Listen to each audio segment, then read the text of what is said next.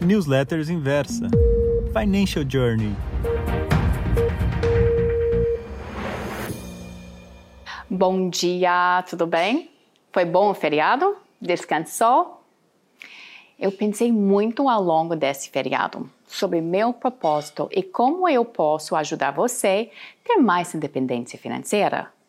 Me importa muito poder ajudar você a começar a investir ou a tomar melhores decisões sobre seus investimentos. No meu curso, através do meu Insta e até mesmo aqui no newsletter Financial Journey, eu compartilho minhas experiências, minha jornada, minha bagagem ao longo dessas décadas vividas em quatro países. Eu falo muito sobre a mente e como você tem que ter um preparo antes de começar a investir.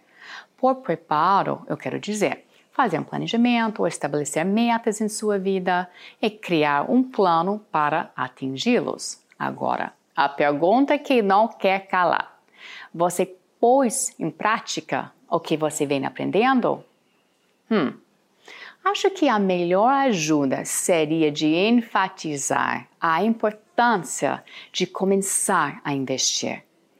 Fazer aula, estudar no fim de semana, ler cartas dos gestores dos fundos, ler sobre economia e fazer pesquisas sobre as empresas listadas em bolsa, tudo isso vai lhe dar um preparo, um mapeamento de como proceder. Mas somente pondo em prática que você vai aprender mesmo. Pense comigo. Nós nos formamos em uma faculdade depois fazemos o quê? Buscamos um trabalho no ramo ou setor para qual nós fomos preparados. E com relação a seus investimentos, sabe que tem três pré-condições que contribuem para se ter independência financeira? A primeira você ter renda, você ganhar bem ou estar sempre procurando aumentar a sua renda.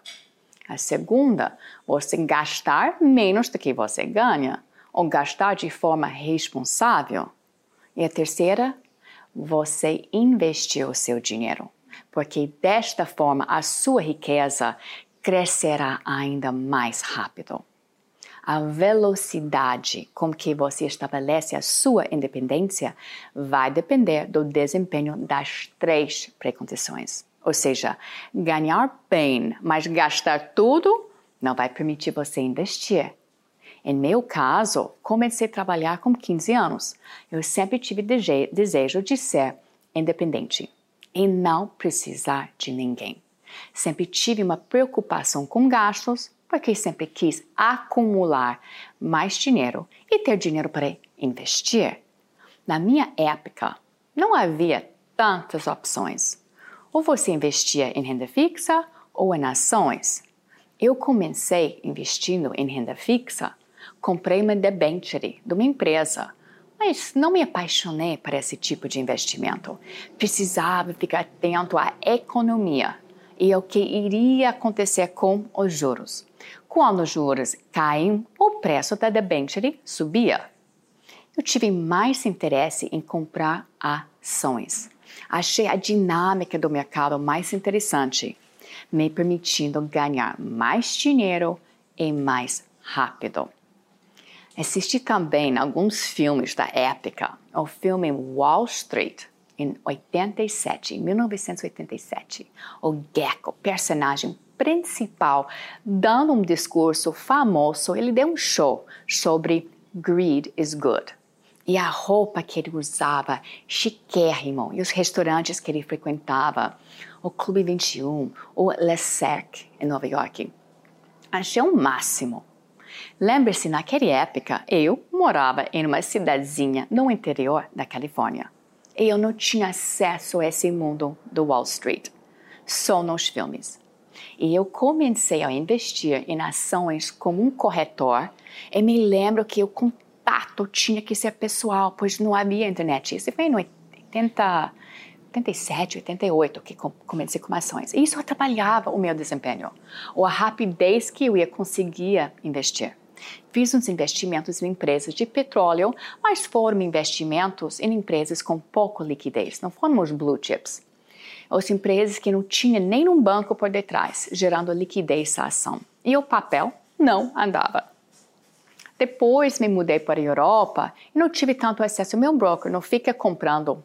Só que em 94, foi em 94, na época que trabalhava em Paris, que minha experiência decolou. Eu tive acesso à internet no local onde trabalhava. Foi instalado o switch Microsoft, que veio com todas as ferramentas. Eu estava poderosa. E isso me permitiu abrir uma conta online num home broker através da internet. E comecei a investir. Era um bull market época das empresas .com, mas mesmo durante esse período, entre 94 e 2000, foram várias as crises que eu vivenciei só nesse período curto. Agora, é claro para mim que crise fazem parte de uma vivência no mercado financeiro e foram nos momentos de quedas que eu aprendi ou tirei grandes lições. E a primeira dica é: não tenha medo de cometer erros. Somente quem não faz nada não cometerá erro. Agora, uma pessoa que estiver fazendo algo vai errar e aprender com seus erros. Primeira lição: o poder do discurso do Fed. Na época, 96, o Alan Greenspan era o Fed Chairman. E ele falou durante um discurso a famosa frase irrational exuberance, alertando que o mercado pode ter uma correção o Fed tem um poder enorme sobre o mercado e a mente dos investidores. Se der uma indicação que vai cortar juros, a bolsa sobe. E se os juros sobem, o mercado cairá. Os economistas analisam palavra por palavra do discurso para ver a direção dos juros futuros, que impactam diretamente o preço das empresas listadas em bolsa. A segunda lição o momento de investir é quando os preços são baixos, ou seja, uma crise oferece uma oportunidade de comprar ações. Você não deve ficar com medo durante uma crise. Os preços das empresas se recuperam. Em vários momentos eu não aumentei as minhas posições.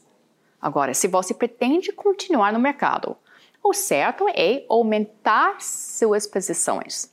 No meu caso, não foi uma questão de medo, porque eu não vendi minha posição.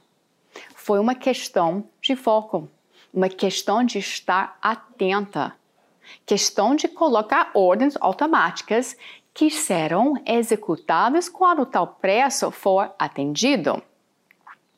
E a terceira lição: mercados emergentes são muito mais voláteis.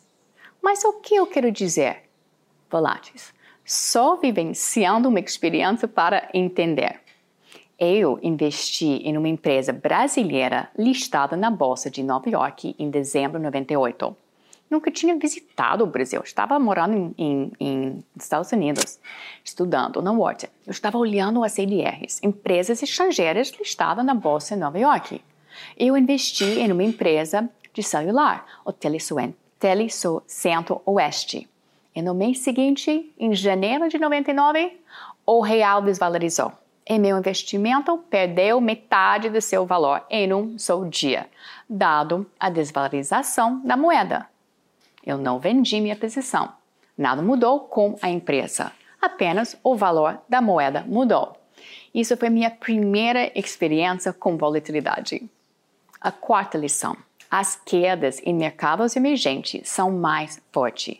Você já percebeu que em março deste ano, em Nova York, a bolsa caiu 28% e aqui no Brasil caiu 46%. Em momentos de pânico, grande crise, estrangeiros tiram dinheiro do Brasil e colocam em lugares mais seguros. Podendo sempre diversifique geograficamente seus investimentos para não concentrar o seu risco em uma só região.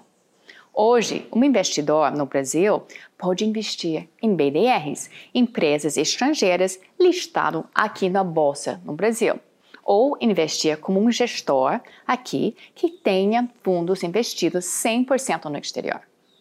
E a quinta lição: Investir em empresas que você entende. Investir em empresas que você conhece. E não em uma empresa que alguém falou por alto.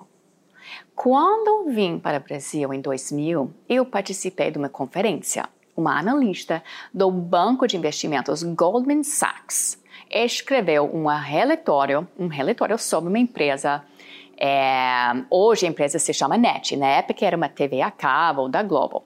E a analista falou tão bem dessa empresa, eu não fiz nenhuma análise minha eu comprei por impulso. Foi um péssimo investimento. Não apenas o preço da ação fica caindo, caindo, mas uma outra empresa comprou, o grupo de Carlos Slim. E ele fechou a capital dessa empresa. Hoje existe o serviço, é o NET, mas eu, você não pode comprar ações, uma empresa fechada. E eu fui obrigada a vender minhas ações para a empresa de Carlos Slim. Só que perdi muito dinheiro, porque o preço de venda foi menor do que o que eu havia comprado. Agora, desde então, eu fico com receio de um relatório de um banco de investimento. O banco tem interesse em escrever com outro motivo. Ele quer escrever um relatório para agradar a empresa recomendando comprar as ações ou hold, mas raramente recomenda vender. Porque normalmente uma outra área do banco vai ser ou quer ser contratado por essa mesma empresa, tipo lead bank em um deal de fusão ou aquisição. E aí é onde o banco ganha. Não escrevendo um relatório bonitinho, há muitos conflitos desse gênero e por isso tem hoje, hoje, empresas que fornecem análises independentes, por exemplo, da própria Inversa. E estou apresentando os meus erros porque foram lições valiosas e que podem ajudar você em sua jornada. E você provavelmente vai cometer outros erros. Importante é aprender e não fazer o mesmo erro uma segunda vez. E você só vai levar a sério e ficar atento quando você começar a investir. Aquela frase, put your money where your mouth is. Colocar a mão na massa. Sem colocar o dinheiro é, para trabalhar, estaremos aprendendo pela metade. Agora, vamos aprender full? Vamos começar a investir já. Beijos e boa semana para vocês.